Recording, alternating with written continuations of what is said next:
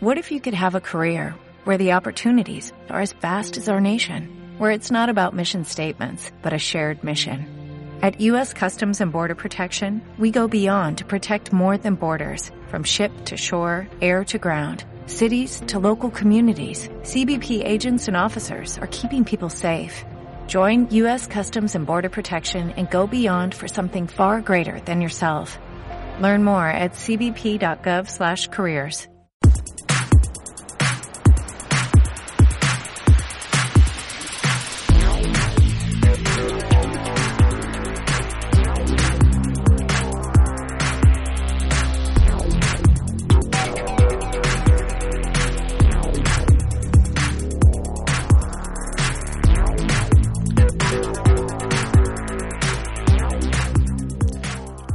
señores oyentes. Buenos días y bienvenidos a Alerta CEN 3.0, el programa de SINCEN Madrid, colectivo Emergencias Madrid.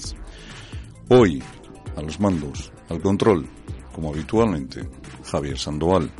El que les habla, César J. Francisco, presidente del colectivo Emergencias de Madrid.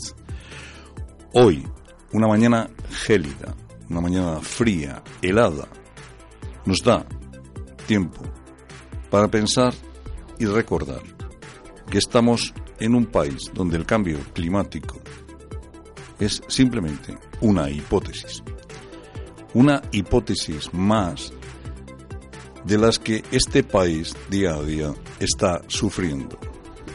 Hoy, en nuestro programa, hablaremos en, nuestro, nuestra portada.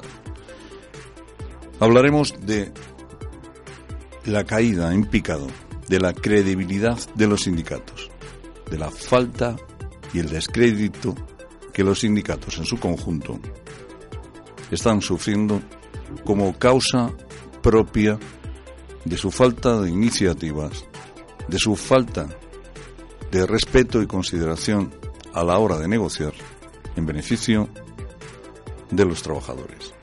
Porque hoy es ese día en que son muchos los trabajadores que están pendientes de negociaciones o de acuerdos con sus empresas para poder hacer viable la permanencia de estas en el mercado,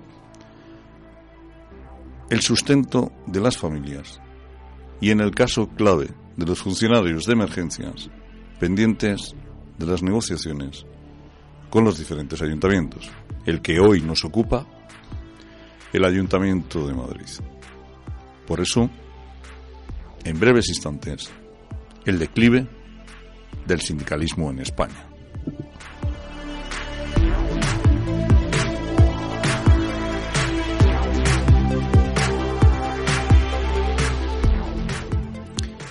Los sindicatos nacieron como una necesidad social para defender a los trabajadores del acoso, de la falta de respeto y de la esclavitud que algunos empresarios sometían a esta clase social.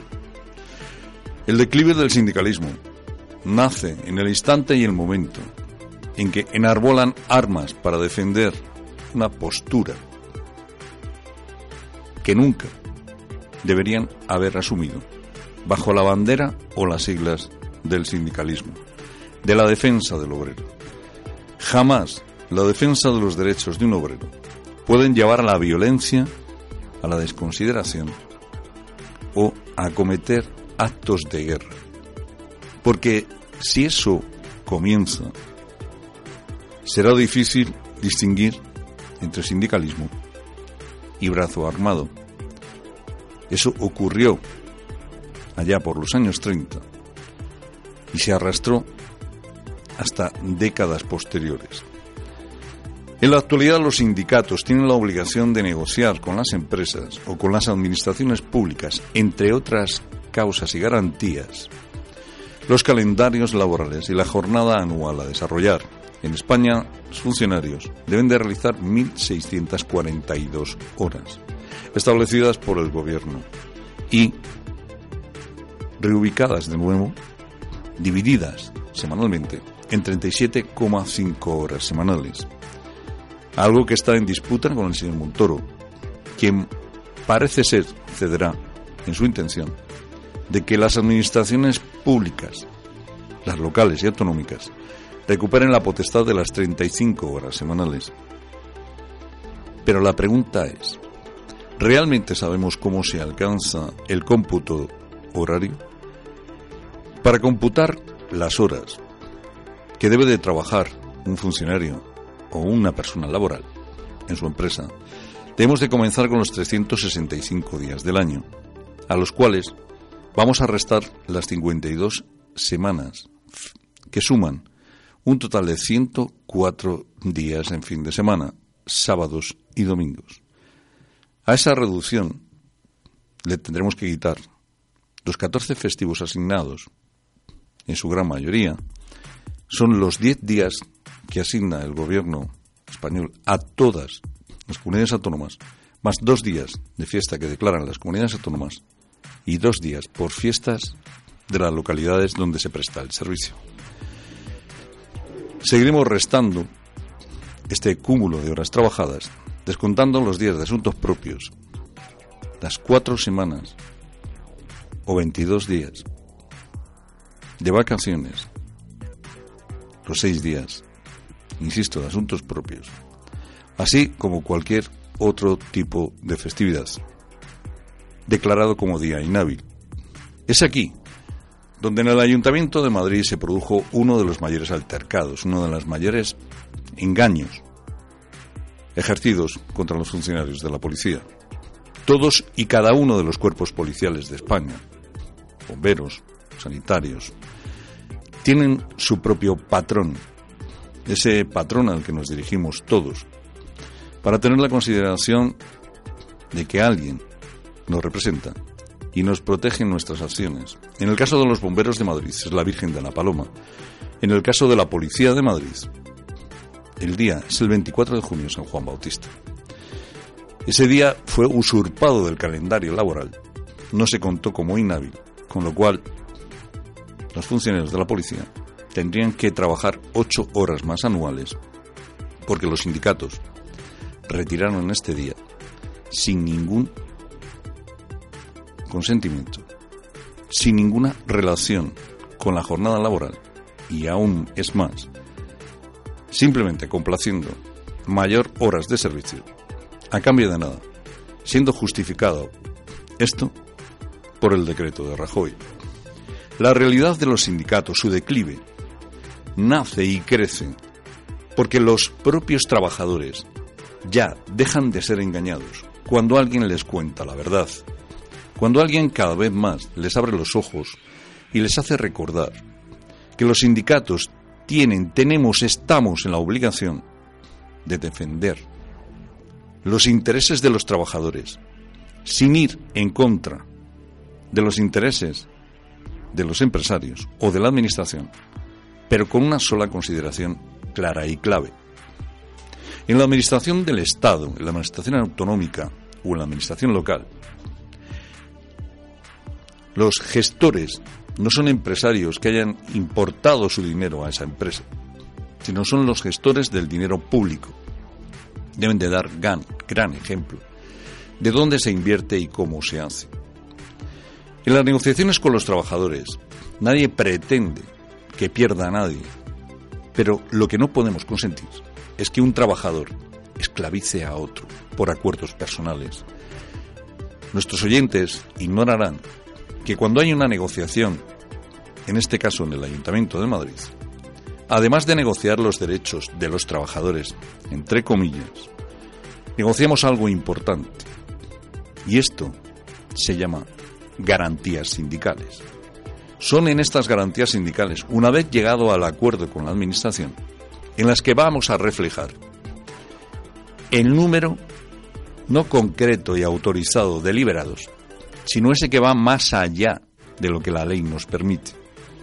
Ese número de liberados que nos va a dar la Administración por haber llegado a acuerdos que revierten no en beneficio de los empleados o funcionarios públicos, sino entendemos que en otros beneficios que arrastra la Administración.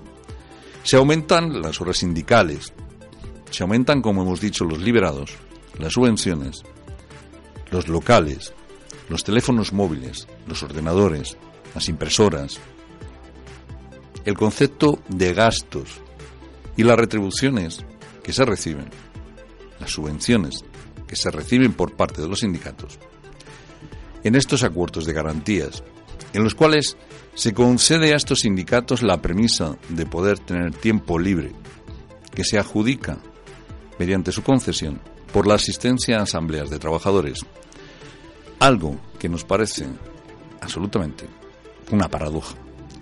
¿Cómo es posible que un ayuntamiento como el de Madrid, que unos sindicatos, permitan que se pueda acudir en horas de servicio a una asamblea dentro de tu jornada laboral, cuando esta asamblea es exclusivamente para esos afiliados?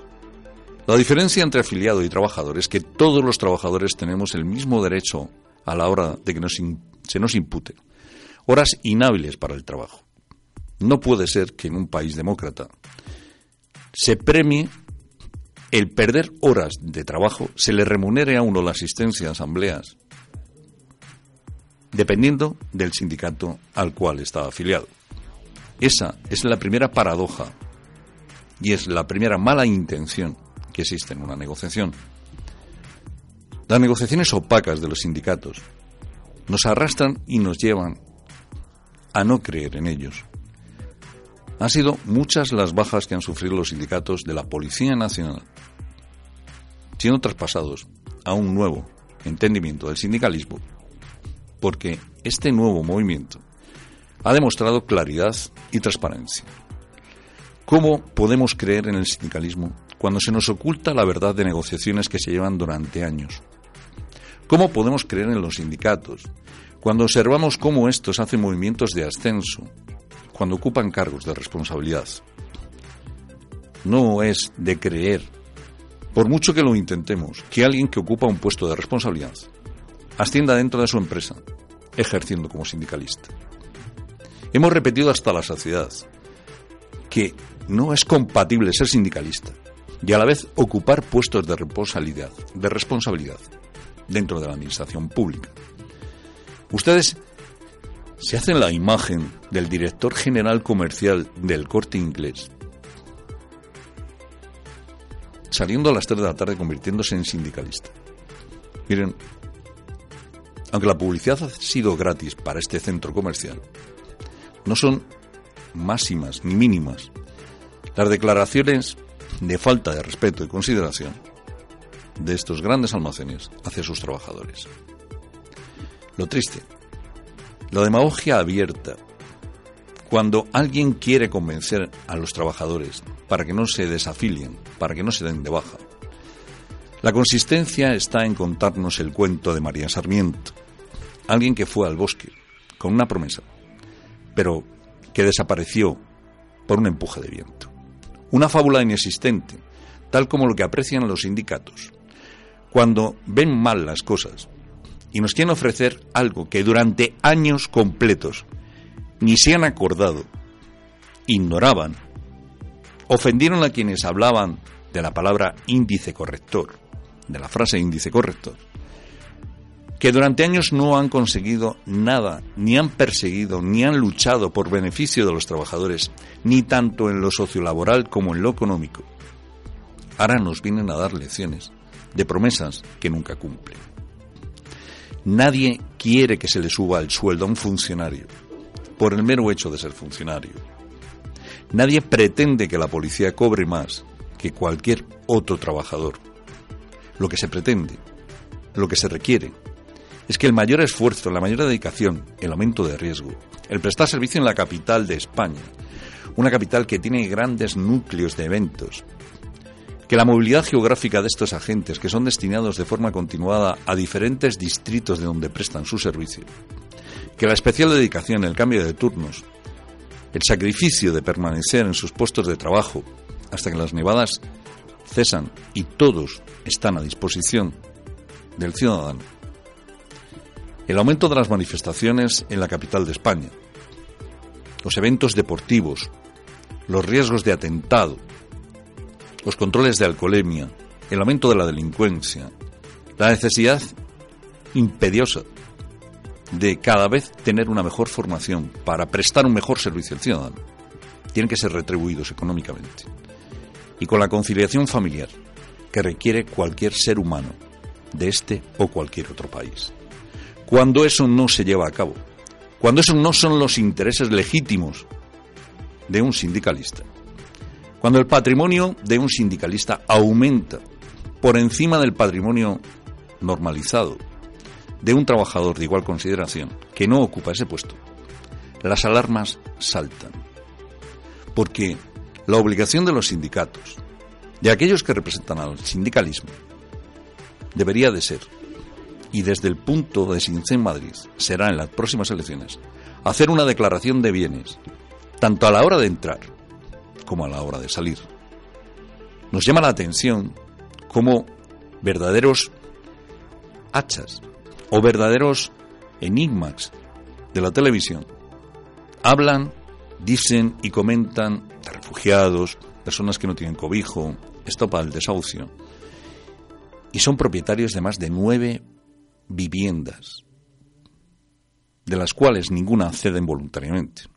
Esto llama la atención en el caso de que esto que nos ocupa fuese ostentado por personas que ocupan grado de sindicalismo. No podemos impedir la caída libre de la credibilidad en el sindicalismo cuando, lógicamente, nosotros no hacemos nada.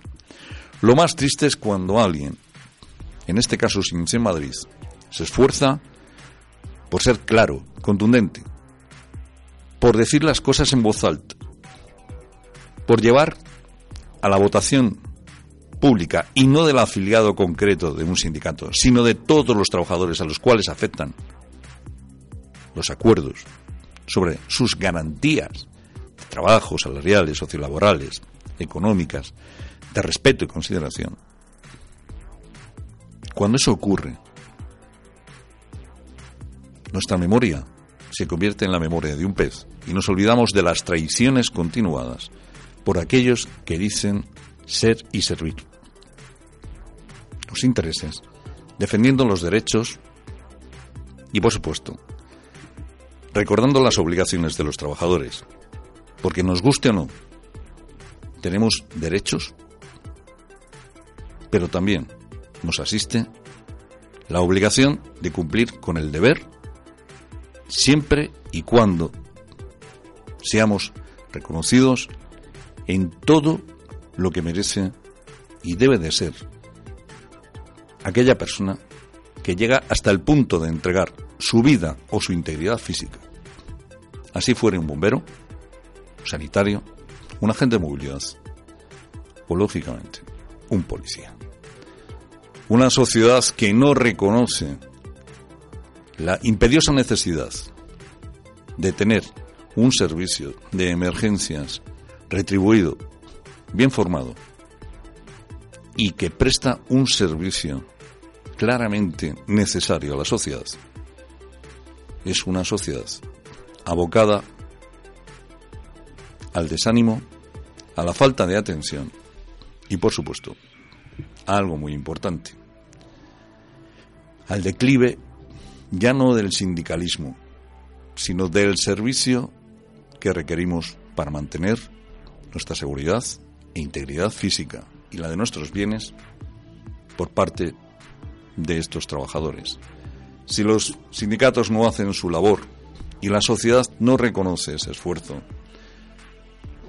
desde luego, esta sociedad, este país, no solamente está abocada a la desaparición del sindicalismo, como se interpretó hace cientos de años, sino, lógicamente, se aboca a la desaparición del ser humano como persona con derechos y obligaciones y con el respeto que merece quien da más esfuerzo o quien más dedica tiempo a su trabajo que al de la conciliación familiar. Si no reconocemos y no damos un giro importante en cuanto a volver a los intereses y a la legalidad de defender los derechos de los trabajadores, Si anteponemos eso a nuestros propios intereses, si anteponemos los intereses generales a los privativos, posiblemente, en algún momento, la desaparición de los sindicatos se hará patente y no latente, y serán los propios trabajadores de cada centro o cada empresa los que negocien directamente con el empresario. El sindicalismo está en declive, pero eso no quiere decir que no haya trabajadores dispuestos a trabajar en beneficio de los intereses, los derechos y las obligaciones de los trabajadores.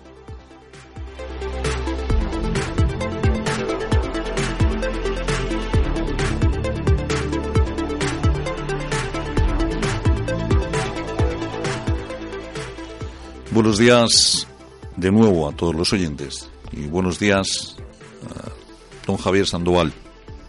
Buenos días, don César Francisco. Muchísimas gracias. Muchas gracias por lo, lo del don. don me ha llegado al alma.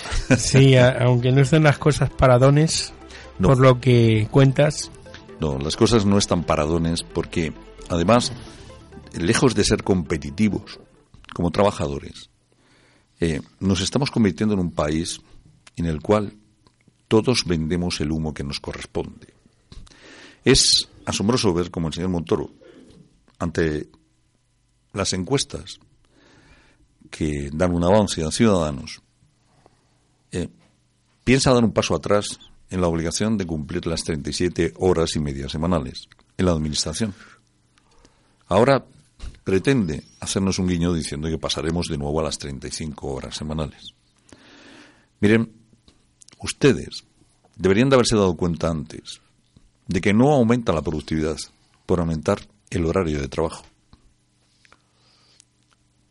efectivamente. No es necesario estar arando como nuestros antepasados hasta que el sol desaparece, porque no vemos, y si no vemos, seguro que los surcos no van a ser los adecuados para recoger una buena cosecha. Y sobre todo porque hay trabajos donde tienes que estar al 100%, porque en muchos casos, como es el vuestro, os jugáis la vida. Nos jugamos la vida y además O la de otras personas que tenéis que, que apoyar y ayudar. Aquí ha habido casos en el eh, World Prize, eh, la fiesta del orgullo gay, gay a nivel mundial, en los cuales ha habido compañeros que se han visto en la obligación o, si les ha consentido, estar de servicio más de 24 horas, lo cual conllevaba a que ese policía eh, llegase a desfallecer por cansancio dentro de la prestación de su propio servicio. Esto no es algo que deba de ser considerado como un derecho. Es obligación de los sindicatos impedir que esto ocurra, en beneficio de todos. Sin embargo, lo más fácil ante estas situaciones, en lugar de hacer una previsión correcta de un servicio que estaba programado desde hacía años, lo que hacemos es dejar al libre albedrío, o en este caso al patrón de la policía, San Juan Bautista, el deber de la protección del derecho del trabajador. Y por eso no se es peor sindicalista. Por eso se es eso, sindicalista. Porque la palabra se extiende, insisto, en el deber, el derecho y la obligación de cumplir y hacer cumplir. Y por supuesto, velar por las garantías de cualquiera, tanto el ciudadano como el propio funcionario. De todas maneras, eh, siempre lo hemos vuelto a decir que cuando se depende de políticos es que la cosa no funciona. Ni funcionará Y nunca. Es que es que no entiendo, o sea, no Estos avances en la sociedad, de pasar de, de- de trabajador a político, no están mal, ni mucho menos. no, Porque, de, de hecho que de hecho no quieren irse luego. sí, sí, pero que si eres un trabajador, has sido trabajador, has empezado desde abajo, y llegas a la política, sabes lo que los trabajadores, que al fin y al cabo son la gran ciudadanía, esos que mantienen el país en movimiento, sabes lo que quieren. Ahora, si con 14 años entras en un partido político, con 18 ya estás dentro de sus juventudes, y con 22 eres político sin saber realmente qué es lo que pasa en la ciudadanía, desde luego buen político no vas a ser jamás. Y si te tiras 70 años trabajando en política, desde luego jamás vas a ser un ciudadano normal, ni un trabajador que sepa lo que es estar bajo eh, la presión del empresario que tiene que sacarte un beneficio a ti sin explotarte. Pero lo que se agrava es cuando alguien hace uso del sindicalismo para acceder a una posición, hacer un ascenso, cuando ha accedido al ascenso, convertirse en político, cuando se ha convertido en político, convertirse en jefe de los funcionarios.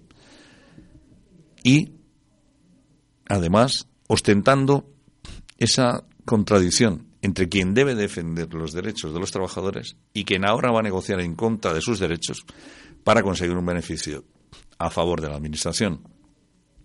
Un beneficio social, un beneficio dentro de lo laboral, que cuando se le quita a los funcionarios se convierte en algo tan menospreciado como el a costa de mí usted no ahorra dinero de una administración. Lo que usted hace es desviarlo hacia otros intereses, ya sean los sociales, ya sean intereses más marcados, o ya sea una política de divertimiento, diversión, que nunca puede ser a costa del reconocimiento económico de quien realiza un esfuerzo concreto y por encima de cualquier otro.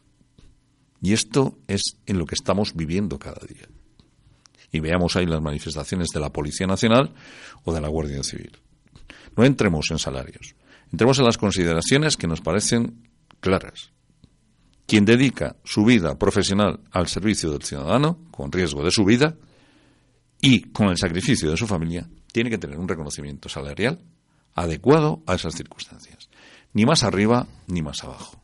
Tampoco entenderíamos que quien dentro de las fuerzas y cuerpos de seguridad no preste servicio en las calles o no arriesgue su vida por otros conceptos, eh, obviamente reciba la misma remuneración económica sino acorde a las funciones que realiza. En algunas ocasiones posiblemente eh, no ponga en peligro su vida, pero sí necesite una mayor capacidad intelectual y una mayor dedicación a ese servicio. Pero no hablamos de que todos debemos de cobrar lo mismo, porque si no trabajamos lo mismo, si no trabajamos sábados, domingos, festivos, puentes, Semanas Santas, Navidades, Nocheviejas, no es justo que todos cobremos por lo que otros sí hacen. Porque entonces entraríamos en el dilema de quién cobra más o quién cobra menos. Porque no vamos a entrar en el dilema quién trabaja más o menos, sino quién trabaja en esos días tan penosos que nadie, ningún ciudadano, quiere o tiene la intención de hacerlo. Porque a nadie le gusta trabajar el 5 de enero por poner un ejemplo. No, y a quien los trabaja, por lo menos que se los paguen, lógicamente. Efectivamente, porque estás haciendo horarios extras para empezar y haciendo más horas. Pero fíjate, eso es como hace poco en un pueblo, que no voy a, decir el nombre, eh, por la noche no había policía.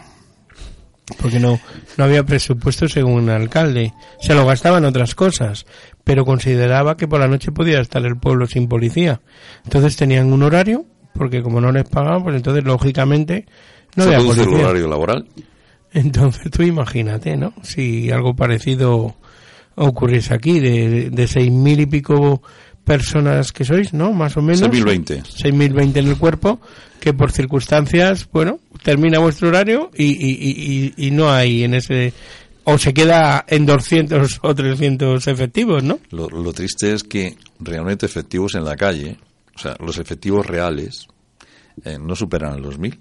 Y, y no es cuestión, ya digo desde aquí, de que los funcionarios de la policía no estén en su puesto de trabajo. Es cuestión de una mala organización y una mala gestión de los recursos humanos en los cuales son responsables muchos sindicatos cuando permiten que se vaya detrayendo esas personas de la calle, de la prestación de servicio directo al ciudadano, y se les coloca en sitios más suntuosos o relajados, con mejores perspectivas económicas y sociales, con una mayor conciliación familiar, pues en premio a su lealtad, su fidelidad o, como se hace con los teléfonos móviles, por su permanencia. La permanencia. Eso es absolutamente grotesco, vergonzoso y detecta que un trabajador explota a otro trabajador. En el caso, por ejemplo, vuestro, sería el propio ayuntamiento quien debe de, de decidir, ¿no? La subida dentro de los presupuestos que haya. Lógicamente, ¿no? Dentro de sus presupuestos legitimados y, insisto, no hay nada que diga que no se le puede subir el sueldo a nadie. Exactamente, sino que haya decreto o no 2012, presupuesto. Sino que hay uno presupuesto. ¿Y por qué y en qué conceptos establecidos se hace ese incremento?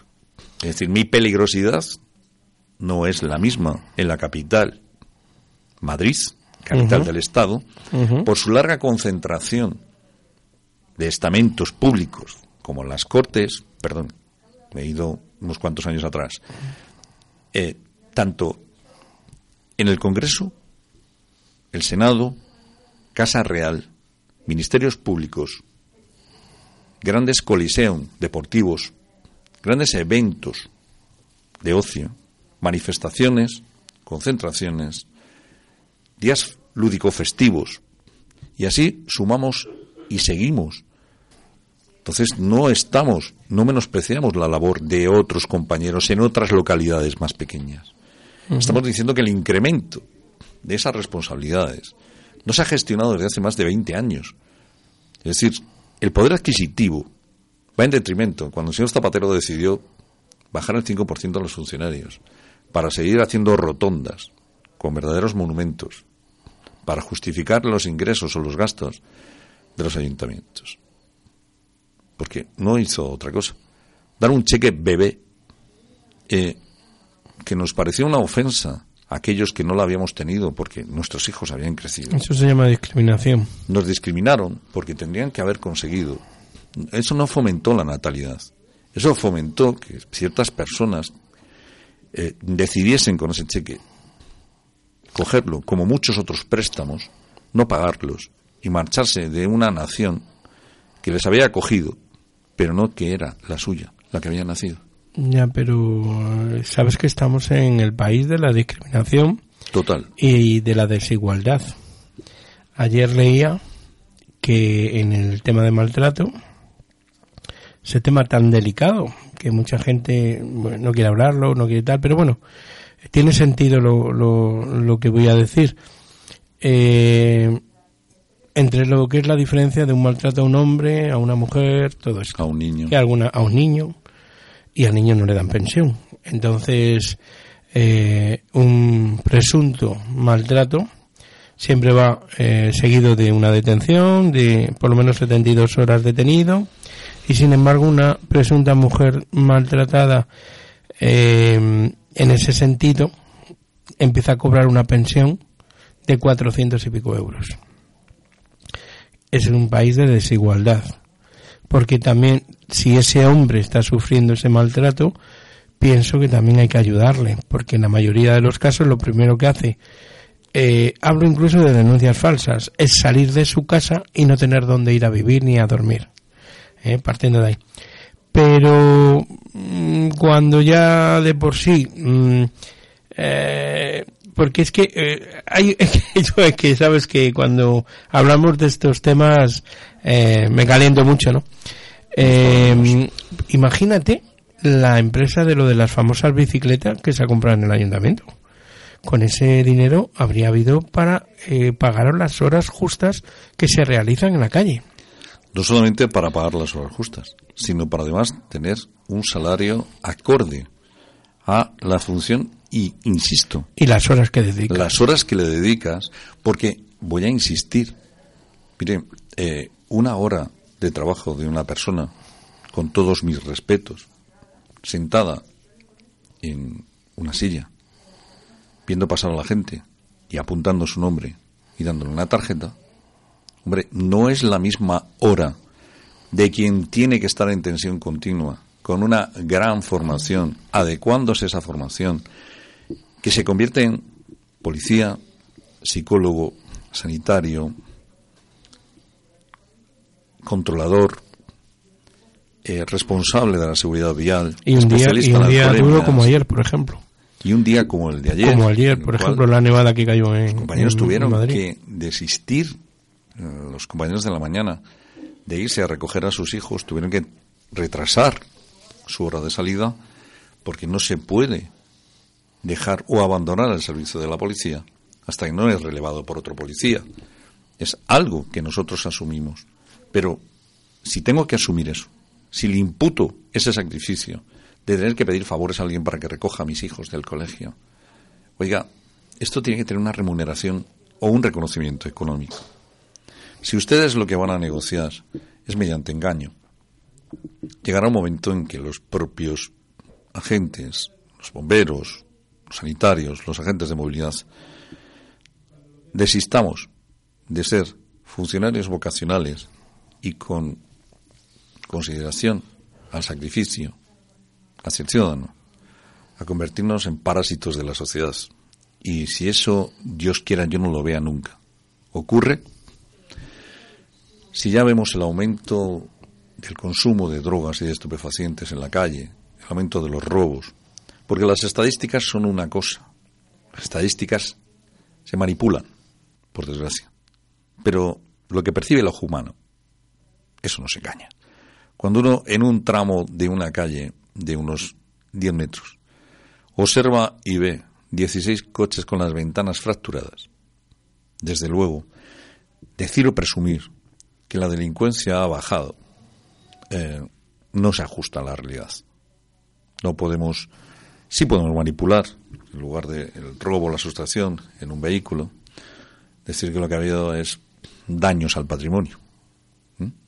Si justificamos eso, obviamente el daño patrimonial o el daño por colisión, por accidente, pues obviamente no es un robo. Pero si fuerzas o fracturas un cristal para apoderarte de algo que está en el interior de ese habitáculo que no es tuyo, yo creo que en derecho penal eso se considera un robo con fuerza. Eh, yo creo que una de las cosas que más preocupa siempre al ciudadano, y ahí están las, las encuestas y estadísticas, ¿no? Es la seguridad. Lógicamente, si, si, tú no eh, disfrazas o ocultas lo que verdaderamente está pasando, eso va en contra en ese momento del, del partido que, que gobierna en cada sitio, ¿no? Totalmente. Eso es así, pero sin embargo lo más prioritario. Pero ya no solamente la seguridad. Y por tu propia seguridad, claro. Pero la seguridad ciudadana como tal, en el hecho de el menoscabo de esa integridad, de esa vulneración de tu derecho a tener tu coche, a guardar cosas en tu coche sin que nadie te las robe. Es que, además. Qué bonito sería eso. Eh, sería precioso. Es inevitable que ocurran hechos, pero no que aumenten. El, el aumento sí es evitable. Uh -huh. El causante del hecho o el hecho causante en, en, ocasiones es imposible. Ayer escuchaba una noticia en la cual un menor de edad eh, apuñalaba y mataba a su hermano con 19 años. Sí, lo he oído. Es increíble que sigamos teniendo esta apreciación de responsabilidad hacia la policía porque no hace nada. Todos debemos de saber que la policía se tiene que limitar a ejercer el hecho que viene reflejado dentro del Código Penal. Es decir, si no se puede imputar a un menor de 12 años por un acto, pues nos limitamos a ponerla a disposición de sus padres. Si un menor no es detenido como causa de esta muerte, se le ingresa durante dos años en un centro de menores y no cumple la condena cuando llega a ser adulto, no es responsabilidad de la policía.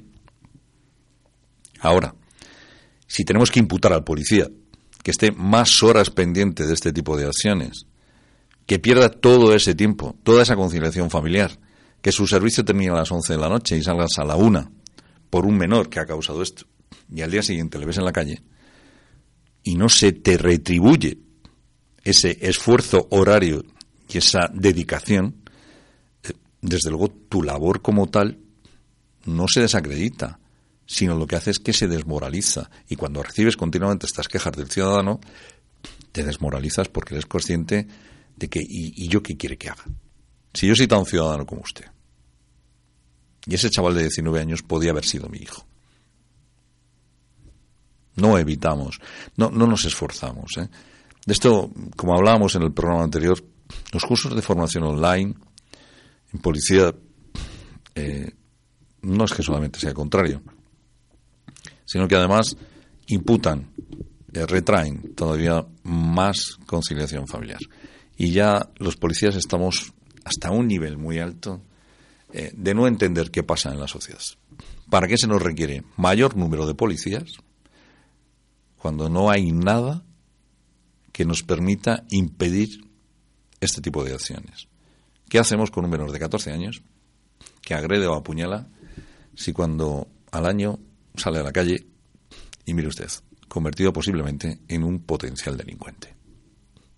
Qué tristeza que además negocien con nuestro salario, con nuestras condiciones laborales, con nuestras condiciones sociales, con nuestro descanso, que negocien con ello, para luego invertir ese dinero en un número mayor de centros de menores a los cuales se les atiende, que se les traemos, incluso les acogemos desde otros países, y el único beneficio que conseguimos a costa de esto es un mayor número de delincuentes menores de edad y un mayor número de actos delictivos cometidos por menores de edad.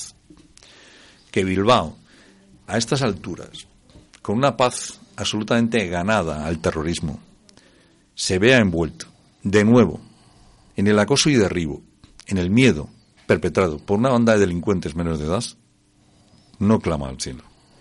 Clama desde luego a la desobediencia civil. Porque ya está bien la broma. Tú hablabas de un pueblo que no tiene policía. Y un pueblo donde los propios por la noche, además un pueblo, un pueblo grande y cercano a Madrid. Y los ciudadanos por la noche tienen que hacer patrullas para proteger sus bienes, para proteger su integridad física. Estas paradojas no tienen sentido.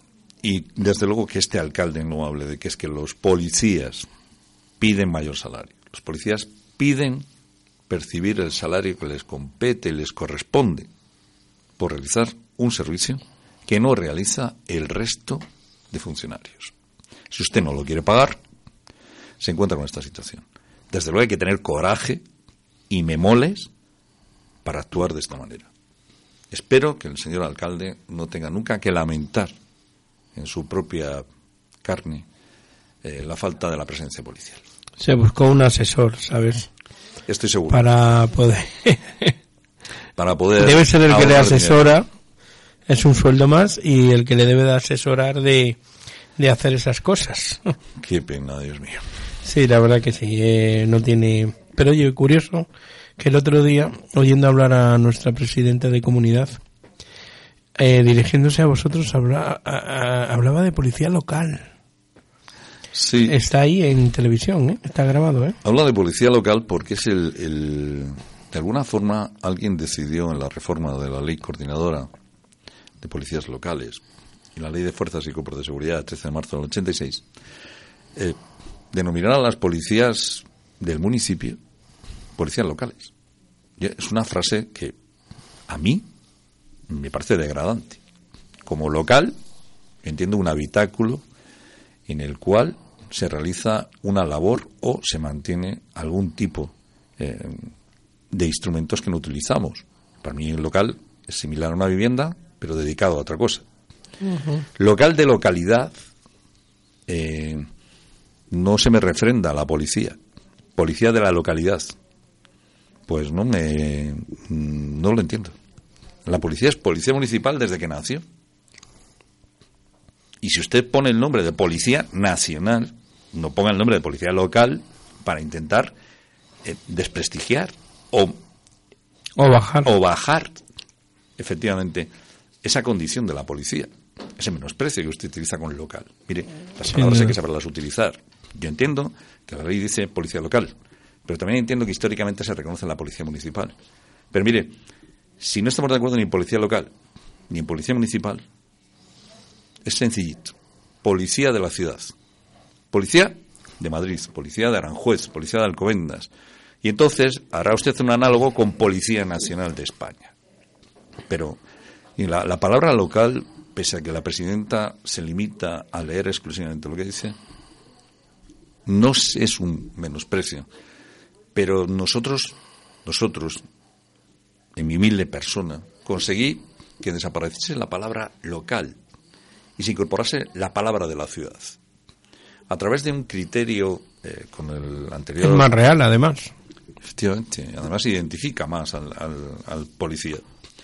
Recuerdo que con el anterior eh, concejal de seguridad, con, con el señor eh, Alberto Ruiz Gallardón, don Pedro Calvo, yo tuve una conversación en la cual le dije, un día de estos es posible que el nombre sea superior al apellido. Es decir, deberíais de poner policía municipal en pequeñito, pero policía por encima de todo. Es lo que te iba a decir. Policía Madrid. Que policía tiene que ser un orgullo y una letra grande que el ciudadano observe, no una diferencia de conceptos o de capacidad. Porque ningún policía es menos que otro.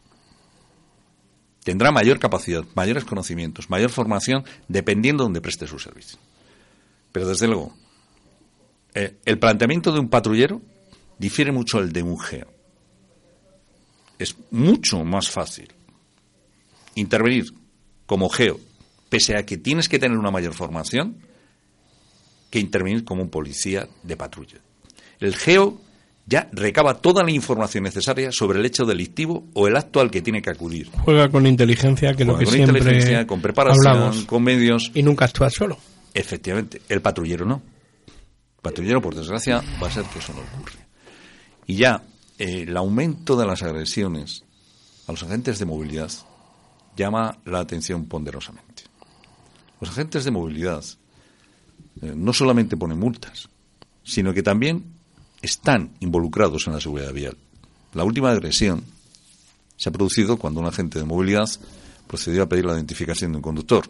Este le da el DNI y cuando observa que el agente de movilidad pide datos para saber si tiene carnet de conducir, le intenta arrebatar el carnet de identidad y le golpea proyectándole contra el suelo.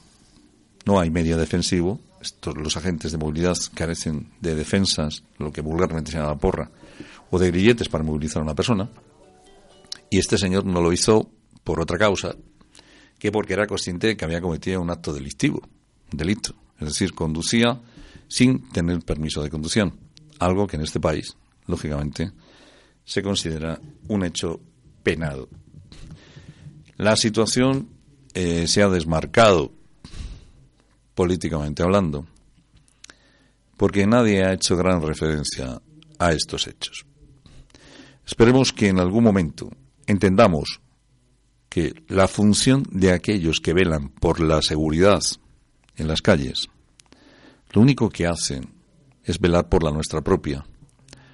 Eh, que una persona lleve un vehículo sin seguro, de responsabilidad obligatoria, que una persona conduzca bajo los síntomas de embriaguez o de alcoholemia, bajo los síntomas de haber consumido sustancias estupefacientes, eh, mm, es algo que pone en peligro nuestra integridad y la de todos nuestros seres queridos.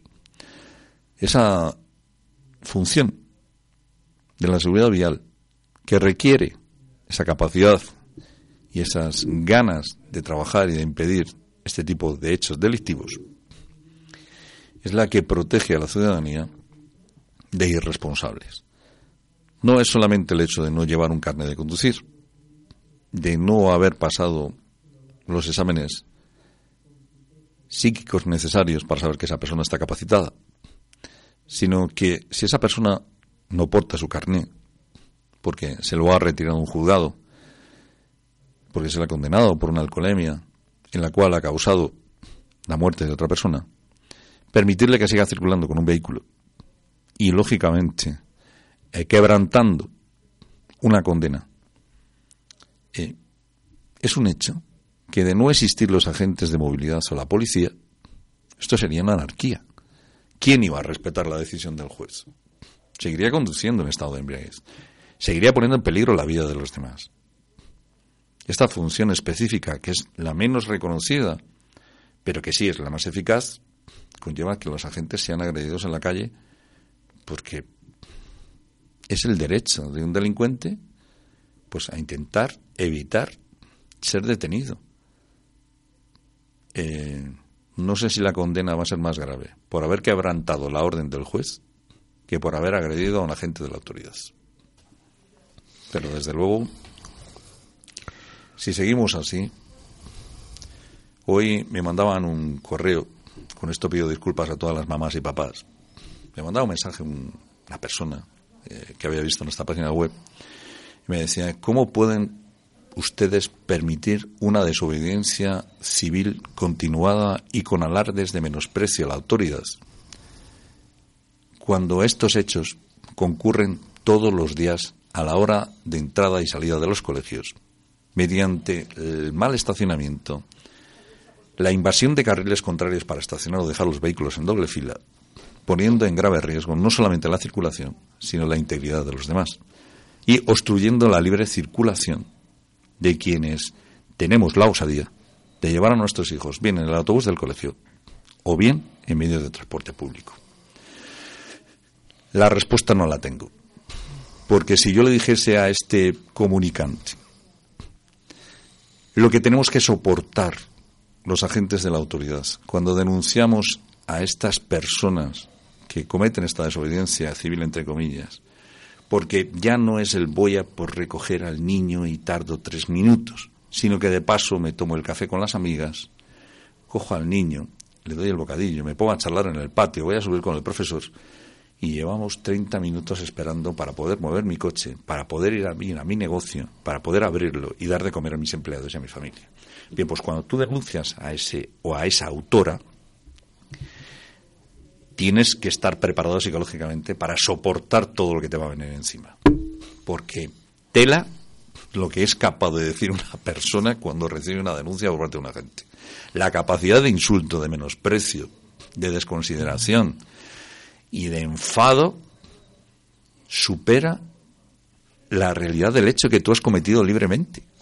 Que además eres conocedor de que estás no perjudicando a la gente de la autoridad, no, no, es que estás perjudicando al, resto del ciudadano que reclama que actúe esa gente que, como dice este señor en este mensaje, permanece impasivo ante tal situación. Claro, si eres permisivo, perfecto para el que lo hace, malo para el que lo sufre, y si no es permisivo, aguantan los dos, que hay que tener una moral y un cuajo de tres pares de narices. Yo como lo llevo tan mal cuando dejo un coche que no me queda más remedio que parar dos mm. minutos en doble fila. Y, y, Razonable. Y, es que estoy sufriendo, quiero decir. Es eh, injusto que se hagan. Eh, hay veces que no te queda más remedio, pero tienes que estar pendiente, no se te puede ir la, eh, eh, el tiempo o, cortar una calle 25 minutos porque estás en tu casa tranquilamente echándote la siesta y que salgas a recriminar y que baje tu mujer a insultar a la gente de la autoridad porque te están denunciando porque tú eres un irresponsable. Señor mío quién tiene la culpa de que usted conduzca en estado de embriaguez o borracho eh, César tenemos una entrada de WhatsApp de una consulta que hacen eh, de cara a lo de las plazas de parking de minusválidos. Eh, la plaza de parking de minusválido es para cualquier minusválido en general, ¿no? Sí. O sea, no en Madrid capital para cualquier persona que acredite tener minusvalía o, en ese momento, llevar a la persona de la que depende el conductor, o sea, de la que depende eh, la persona que tiene la minusvalía, eh, la reducción de capacidad eh, para poder estacionar. Ojo, ojo, sin esa persona a la que nosotros tenemos que transportar, porque nosotros como conductor no tenemos esa reducción de movilidad, no está con nosotros. Y nosotros nos encontramos muy alejados del domicilio de esa persona, o estamos trabajando y no podemos acreditar que trasladamos que estamos haciendo... o que estamos haciendo algo con la persona que requiere nuestra compañía, eh, nos van a denunciar. Esto, eh, yo creo que también va por ahí un poco el tema.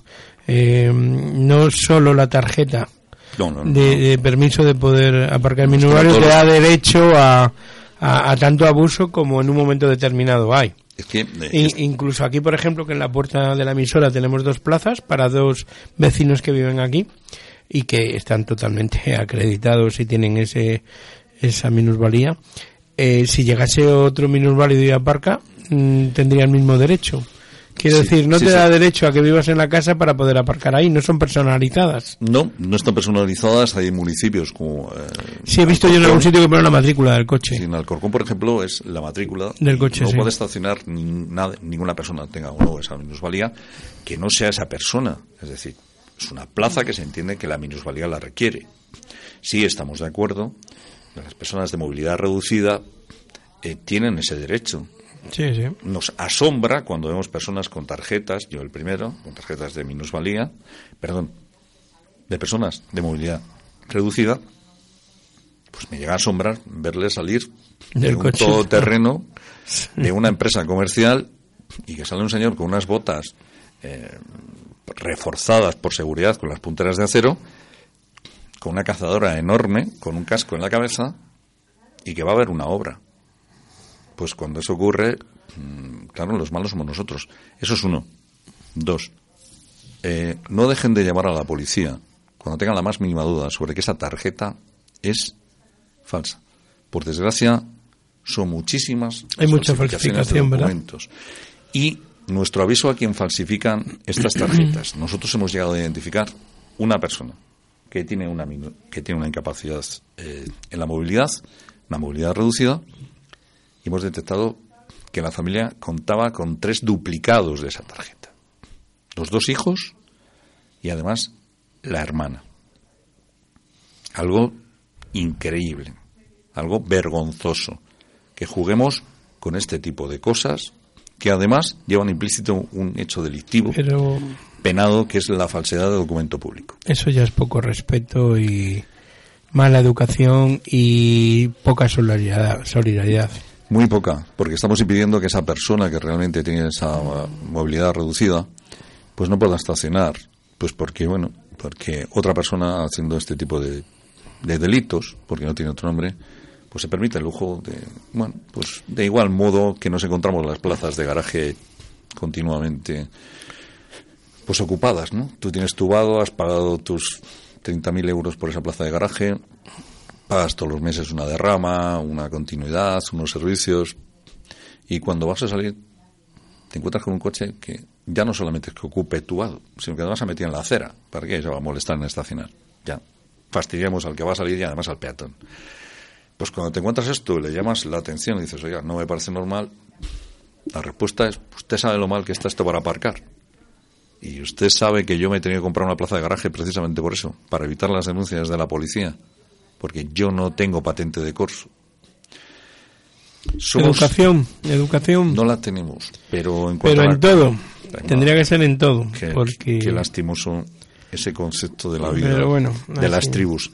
Para finalizar, decir a la, persona que ha mandado el WhatsApp, eh, efectivamente, eh, la policía de Madrid ha instado a la Dirección General de Circulación, responsable de la ubicación de estas plazas, para que se coloque la placa clara y contundente de quien la solicita. Generalmente solicita a alguien esa plaza dentro de su casa para poder estacionar.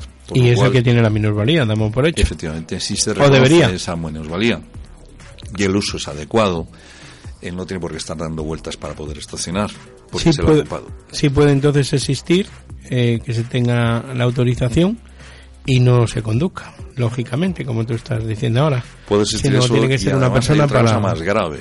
Es decir, en Madrid se utilizan muchísimas, centenares, por no decir miles, de tarjetas de movilidad reducida procedentes de diferentes municipios de España algo que nos llama poderosamente la atención y que se evitaría claramente poniendo la placa que corresponde al vehículo de la persona que tiene esa reducción de movilidad y dejando espacios generalizados para el estacionamiento de estos vehículos. Porque son pocas las personas con movilidad eh, reducida eh, que obviamente están todo el día por Madrid estacionando su vehículo de forma continuada. Bueno pues nos vamos. Es otra de las cosas que aquí siempre en Alerta FEN también denunciamos, ¿no? Denunciamos claramente porque consideramos que los derechos no pueden ser vulnerados. Nos vamos. Nos vamos a comer, nos vamos a degustar esa suculenta comida de invierno para podernos alejar del frío. Pero no sin antes recordarles la jornada laboral, el calendario laboral debe de ser negociado y recuerden que los días inhábiles creados para no trabajar no pueden ser sustituidos en beneficio de hechos personalizados, personales o con interés privativo. Un calendario laboral es el que nos sustenta de poder tener una conciliación familiar. Cuando tengan la más mínima duda, acudan a los servicios laborales de su sindicato o contraten un abogado. Pero sobre todo, sobre todo y muy importante, todos al servicio de todos, pero no a cambio de nada. Buenas tardes.